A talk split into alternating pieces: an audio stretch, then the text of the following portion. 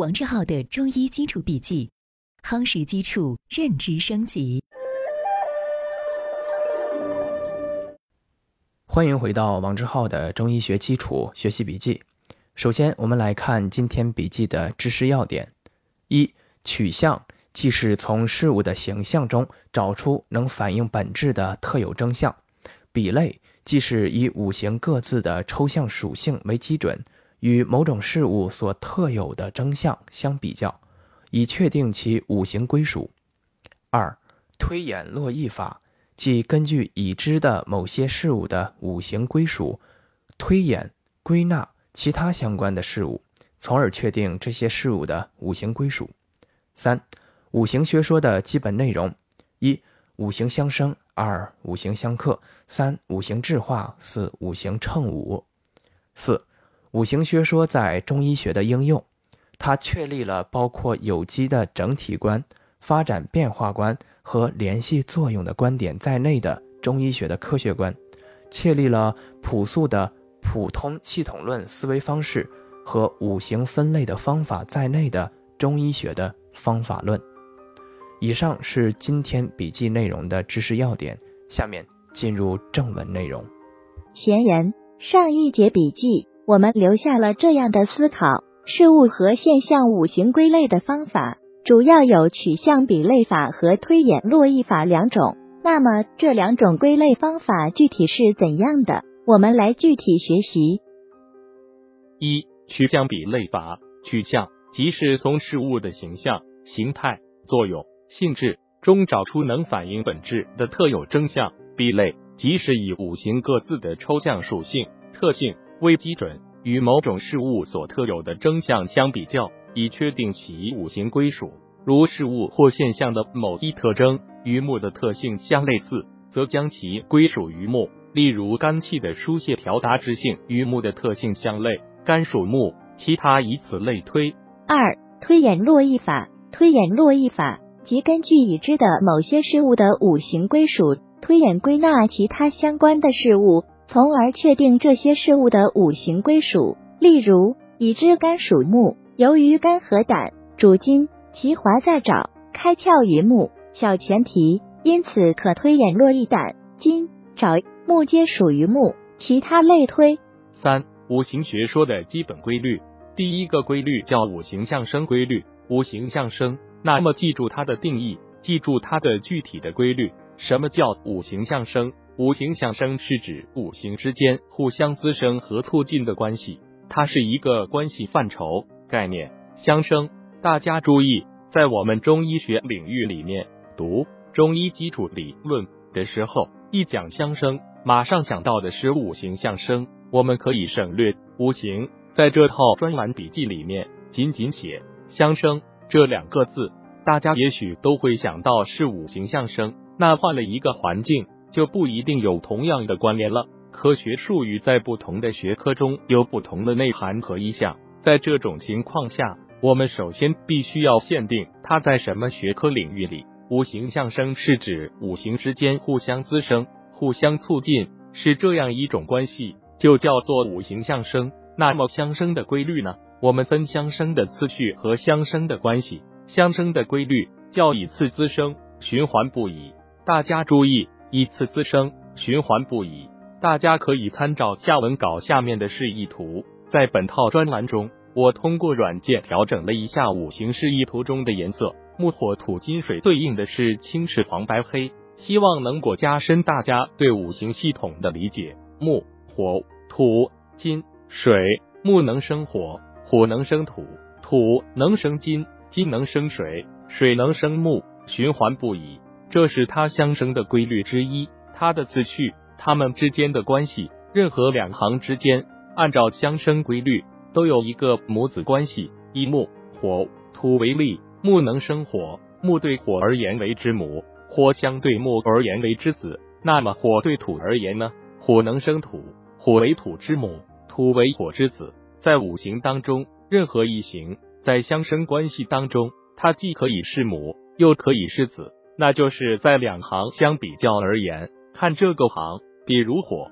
它对木而言，它是木之子；对土而言，它又是土之母了。那火在不同的条件下，它可以为子，也可以为母。五行相生是指木、火、土、金、水之间存在着有序的地相滋生、助长和促进的关系。相生次序是木、火、土、金、水、木。母子关系是生我者为母，我生者为子。五行相生实际上是指五行中的某一行对其子行的滋生、促进和助长。五行相克，五行相克的定义。五行相克是指五行之间相互制约的关系。五行相克的规律次序叫以次相克，反复无穷。说木克土，土克水，水克火，火克金，金克木，叫以次相克，不能违背了这个次序，往复无穷。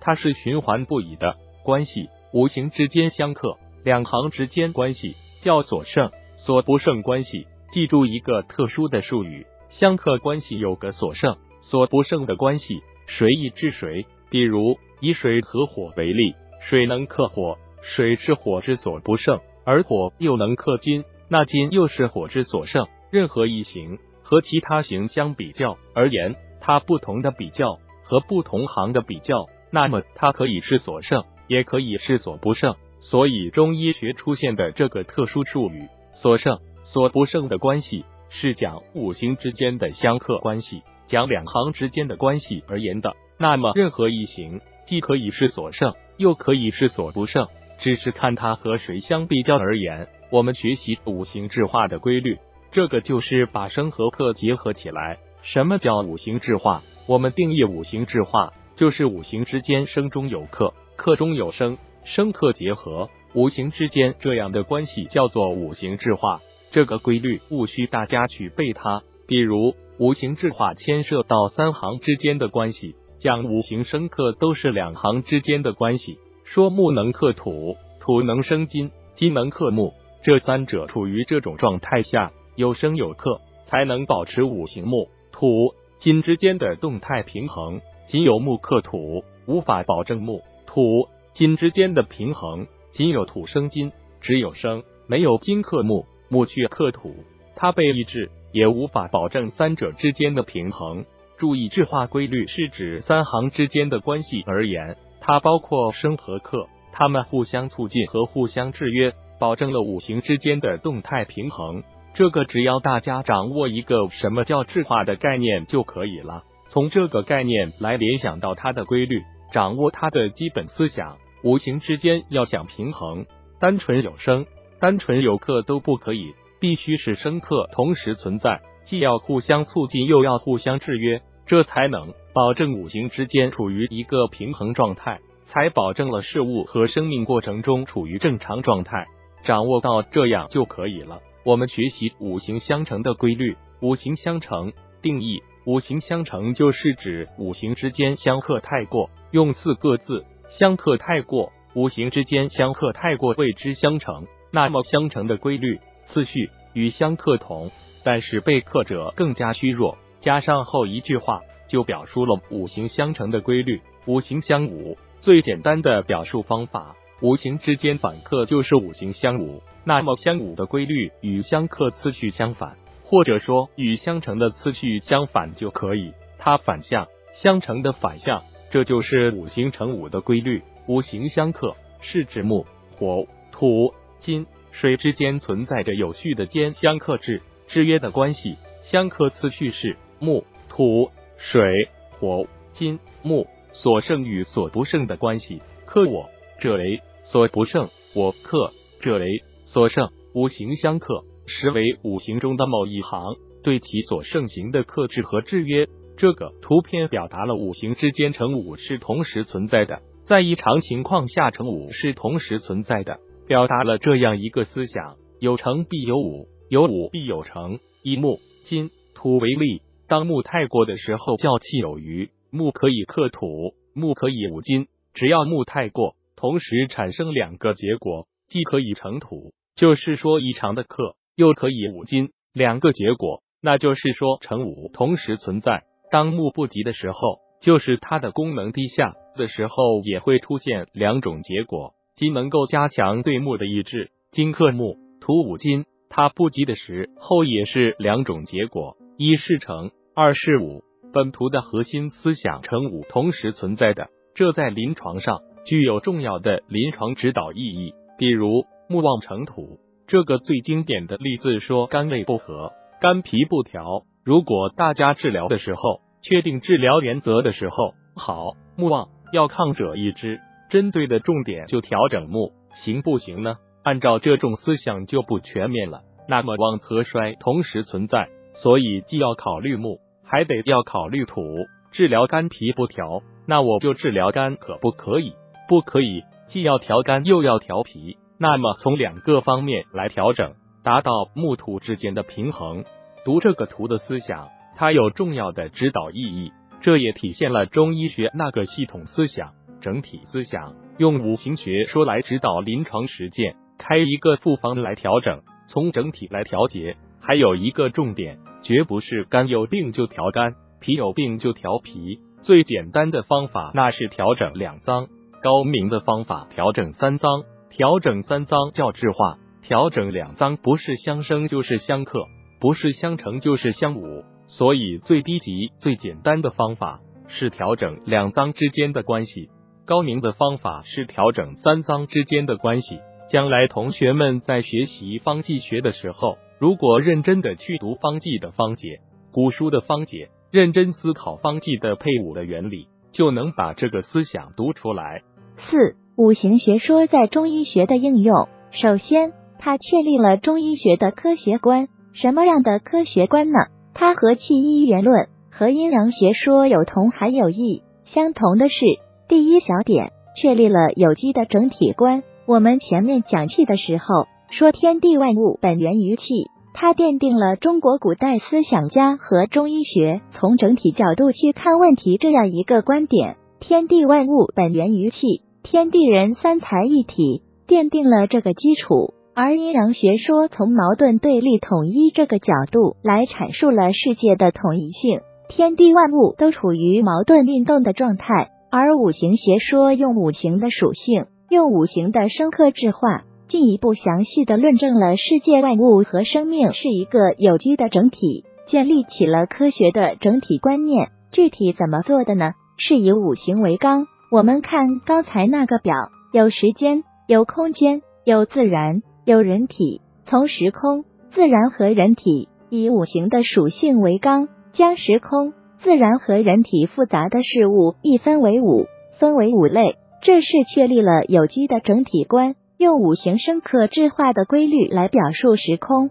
自然、人体各类复杂事物之间的关系，形成了天地人三才一体这样一个系统有机的整体观。中医学的整体观念源于中国古代哲学的整体观念。那么，这个整体观念，不同的哲学学说都做出了贡献，只是在五行学说表现得更加突出，阴阳学说仅仅是两分法。而五行学说就是五分法，阴阳学说仅仅提到事物之间具有互根、相互联系、相互对立，而五行学说又进一步详细的阐明了在对立互根、对立统一基础上，它们有生克制化这样一个复杂的关系，就这样形成了中医学的整体观。用这个观点看世界，中医学认为世界天地人是一个整体，看人。人自身各个系统之间也是一个整体，它们之间是具有深刻质化这样复杂的关系。进一步科学的、详细的论证了中医学的整体观，同气一元论和阴阳学说一起奠定了中医学的整体观念的哲学基础和思维方法的基础。第二小点，确立了发展变化观，五行之间是不断的进行深刻质化的变化。而且特点又是如环无端，循环往复，就是不断的在运动变化。它变化的形式深刻质化，成五胜负。我们这里没有讲到成五胜负，仅仅讲正常的生克制化的关系。通过生克制化的规律的运动变化，而且循环反复不断的运动，奠定了中医学用发展变化的观点看待世界、看待生命运动、看待健康问题。看待异常的生命过程，而不是用静止的观点。第三小点，联系作用的观点，五行生克制化，反映了五行之间是互相联系和互相作用这样一种规律。用这样一种观点来认识世界，来认识生命过程，来认识人体各个系统之间的关系。中医学认为，人和环境是相互作用的，人体各个系统之间又是相互作用、相互联系。其次，确立了中医学的方法论。第一小点，确立了中医学的系统的思维方式，较朴素的普通系统论思维方式。我们在这里称。它为朴素的系统思维方式，记住是朴素的系统思维方式，而不是现代的科学的系统思维方式。这种思维方式，思维的规律是什么呢？观物到取象到比类到运数再到求道，这样一个思维过程。中医学这个思维过程是源于中国古代的哲学，中国古代哲学系阴阳五行。特别五行学说为我们建立个朴素的系统思维方式，它的基本规律、思维过程是什么样的过程呢？我们看前面讲那个表的时候，事物的五行分类的时候讲，强调说以五行的属性，用事物类比的方法，将事物进行分类，分为五个系统，在这个基础上，运用五行生克制化的规律来阐述事物之间的关系。说首先要观物，类比类比。那么首先要观察事物，观物要取什么？要取这个物的形象。先观察，然后看，后看事物的外部的形象。取象比类，用五行的属性来类比所观察的各种各样的现象，把复杂的现象一分为五，在此基础上运用五行生克制化的规律，就是运数来说明事物之间的关系。最后得出结论，阐述了事物之间的发生、发展、变化规律，叫求道。这是中国古代哲学所确立的东方的典型的思维方式，叫朴素系统思维方式。它具体的过程归纳起来，叫观物到取象到比类到运数，最后再到求道。中医学用五行学说来说明自然，说明生命，说明健康，说明疾病。就是运用这样一个规律，比如辩证论治，四诊合参，先取其象观物，通过四诊望闻问切，要看这个病人表现的异常生命现象，看他的象状态，通过这个现象来取他的象。我们前面讲用五行分类那些表现的正常、异常现象，分析它异常各种各样的现象，对这些现象按照五行的属性。看它和谁像，分别纳入到五行那个五类里去，然后再找出脏腑经络之间复杂的关系发生了什么异常，运用五行之间的生克制化成五规律，找出它们的关系，最后得出结论，求道，做出一个判断，辩证结论出来。比如说肝脾不调，说木旺成土，肝气横逆犯脾，那有肝气横逆的病理表现。根据这个表现现象都收集全了，然后看这个现象，按照五行的属性，它属于哪一类？它属于木类，我们才能判定肝气。肝气横逆，运数。根据五行的生克规律，肝气横逆，木旺必克土，这是一个结果。此外，木旺也可能五金。那么，到底是仅仅是木旺克土呢，还是既有克土又五金了呢？那就是根据这个项来决定运数，掌握这个规律，仅仅根据这个项客观实际，最后得出结论，判断求道，仅仅是累积到脾，没有涉及到肺，那么得出结论木旺克土，肝脾不调，这就是中医辨证论治的过程，也体现了这个朴素的系统的思维方式，这是五行学说这个系统思维方式。这个思维方式比其所奠定起来的整体的系统思维方式和阴阳学说所奠定的那个系统思维方式更加缜密、更加严密，得出的判断更加准确和具体。第二小点，确立了五行分类的方法。我们前面讲过阴阳二分法，五行学说用五行的属性对事物进行分类，建立个五分法。因此。在中医学理论里面，所有的事物都分五，比如七情纳入到五行变成五志。虽然我们讲七情，可是最后用五行来说明的时候，讲这个情之间的关系，它分别和五脏和五志相对应。他不说五脏和七情，那么把七去掉两个，目的就是为了纳入这个五行系统，符合这个五行分类方法。那个七，它既不属于两分法，那么又不属于五分法，那怎么办呢？把那两个人为的去掉，变成了五分法。五分法就比两分法从分类学来说，分类更加细致，使人们的认识从抽象进一步到做到具体。这就是在中医学领域里面常用对事物的分类方法。从逻辑学来说，就是二分法和五分法。除此之外，还有好多分法，但是最常用的就是两分法和五分法。以上是今天的正文部分。为了方便我们的共同学习，我将今天的主要内容绘制成了一幅思维导图，请你试着先不看文稿，仅通过思维导图回想我们本节笔记的内容。然后翻看文稿中的知识要点和正文内容，把自己没有掌握的知识点对应落实，将学到的新知附着在思维导图上，印在脑海里。好，这是本节笔记的第三个部分——思维导图部分。今天本节笔记留给你的思考提示：思考怎样用我们本节笔记学到的科学观和这样的科学方法论来论述中医学的基本问题呢？请你静心回顾。认真思考，希望今天是美好的一天，你我都能共同进步一点点。我们明天见。